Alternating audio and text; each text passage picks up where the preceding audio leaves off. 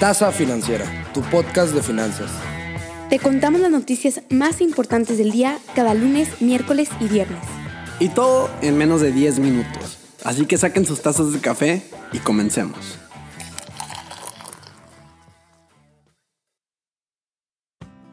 ¿Qué onda gente? Muy buenos días. ¿Cómo están todos ustedes en este viernes 29 de octubre? Ya estamos cerrando con el mes más representativo de otoño. Espero que este fin disfruten, se disfracen y la pasen muy bien en sus fiestas de Halloween, como nosotros de seguro lo haremos. Pero por lo pronto estamos a todo dar disfrutando de estar aquí compartiéndoles las noticias del día de hoy. Ustedes ya saben que por aquí les tenemos las noticias más interesantes del momento, presentadas de manera breve como siempre para poder estar actualizados en el mundo de las finanzas, negocios, economía y los mercados. Vámonos a lo bueno. Mi nombre es Daniel González y pues no se diga más. Espero les guste el capítulo del día de hoy y les deseo un feliz fin de semana. Vámonos con la primera noticia del día. A ver, a ver, aquí para empezar les traigo la noticia del momento. Facebook cambia su nombre a Meta. Y con esto desvincula su identidad corporativa de la red social del mismo nombre envuelta en contenido que muchos ya consideraban como tóxico. Este enfoque nuevo le permite a Facebook, bueno, a Meta, a tener un cambio hacia una plataforma informática emergente centrada en la realidad virtual. Bueno, ¿y qué es esto del metaverso? Según Mark Zuckerberg, el metaverso es la próxima frontera. Pero bueno, les cuento, el metaverso es una idea nacida en la imaginación de los novelistas de ciencia ficción. En la visión de Facebook, las personas se reunirán y se comunicarán ingresando a entornos virtuales ya sea que estén hablando con coworkers o en sala de juntas o simplemente pasando el rato con amigos en rincones remotos del mundo. Es más, la compañía dijo que sus acciones comenzarán a cotizar con un nuevo símbolo, MVRS, el primero de diciembre. El metaverso ha jugado un papel destacado en la ciencia ficción durante décadas. Los universos digitales de las novelas Snow Crash y Ready Player One, donde los personajes viven vidas digitales paralelas a sus existencias físicas, y estas las llamamos metaversos. Los videojuegos como Roblox o Fortnite también son similares a lo que Facebook tiene en mente. La idea es que los smartphones están alcanzando sus limitaciones para crear experiencias informáticas inmersivas. Y la gente tendrá hambre de ir más allá, optando por participar en interacciones digitales tridimensionales, por ejemplo, en lugar de hacer videoconferencias. La persona a cargo de construir el metaverso es Andrew Bosworth, un ejecutivo de mucho tiempo y amigo cercano de Zuckerberg, que asumirá el cargo de director de tecnología a principios de 2022. Entonces, cafeteros, ¿qué opinan ustedes sobre el metaverso? Definitivamente el cambio de nombre de Facebook es la señal más clara hasta ahora de la intención de la compañía de apostar su futuro en una nueva plataforma informática.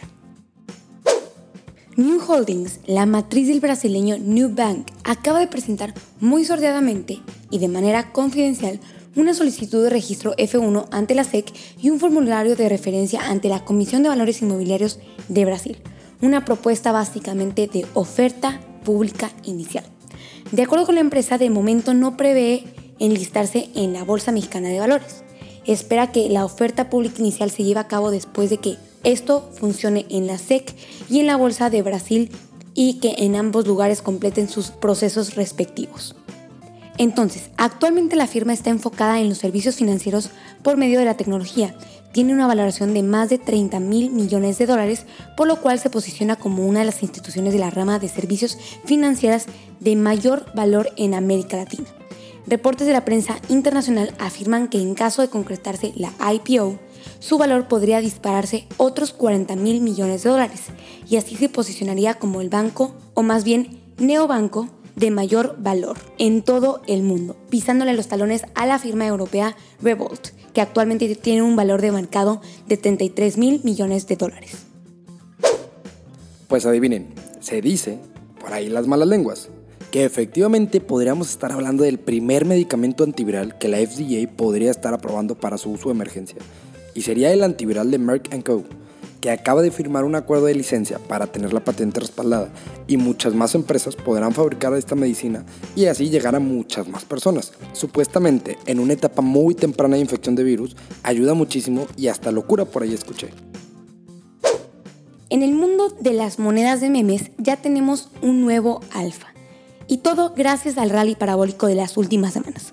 Shiba Inu superó la moneda favorita de Musk, que viene siendo Dogecoin, para así convertirse en la novena criptomoneda más valiosa del mundo. Shiba Inu ha ganado casi un 1000% en este último mes y se ha disparado impresionantemente este último año. Entonces, Shiba Inu fue creada en 2020 como un experimento en la construcción espontánea descentralizada de la comunidad. Y bueno, ha sido promovida como el asesino de Dogecoin. Yo sé que para muchos de ustedes todo esto puede parecer ridículo y ciertamente puede que lo sea. Pero para algunas compañías las monedas de memes son un negocio serio, como por ejemplo en el caso de Robinhood. Para Robinhood, las criptos han representado más del 50% de sus ingresos, al menos en el segundo trimestre, y Dogecoin representó un 62% de todos los ingresos criptográficos. Sin embargo, últimamente Dogecoin no ha tenido una muy buena racha que digamos, ya que han caído un 67% desde mayo y por lo tanto las acciones de Robinhood cayeron un 10% esta semana.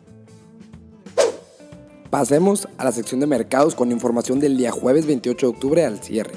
En los índices, el SP 500 tuvo una ganancia diaria de 0.98% diario. El Dow Jones también subió 0.68%.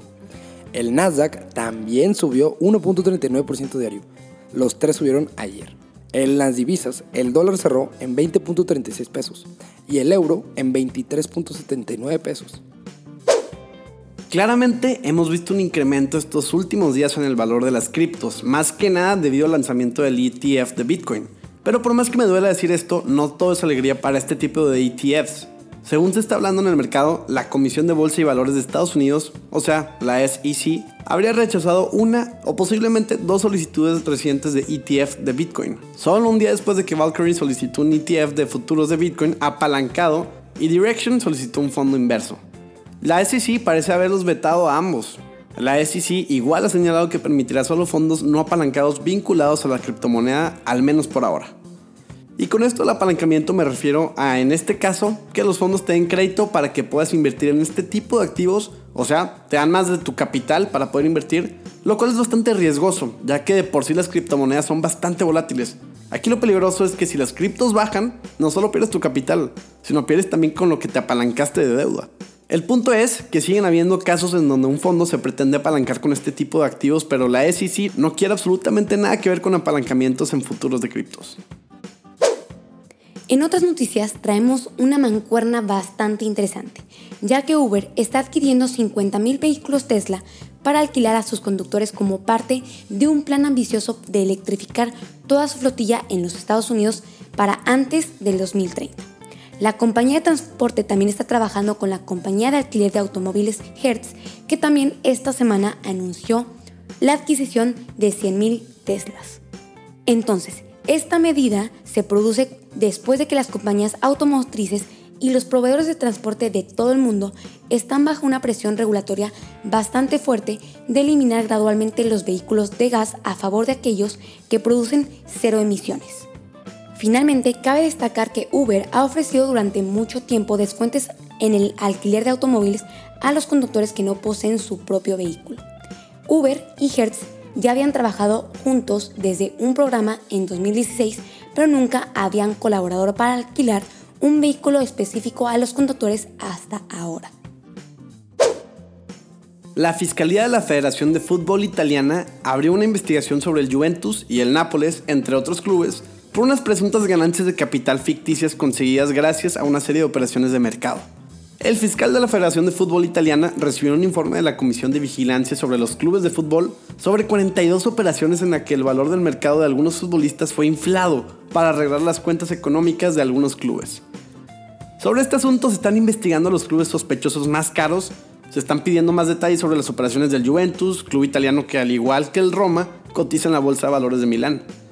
Entre las operaciones consideradas sospechosas, destaca la del 2020 que vio a Arthur Melo, el entonces centrocampista del Barcelona, uniéndose al Juventus por 72 millones de euros, y al bosnio Miralem Pjanic hacer el cambio opuesto por 60 millones de euros.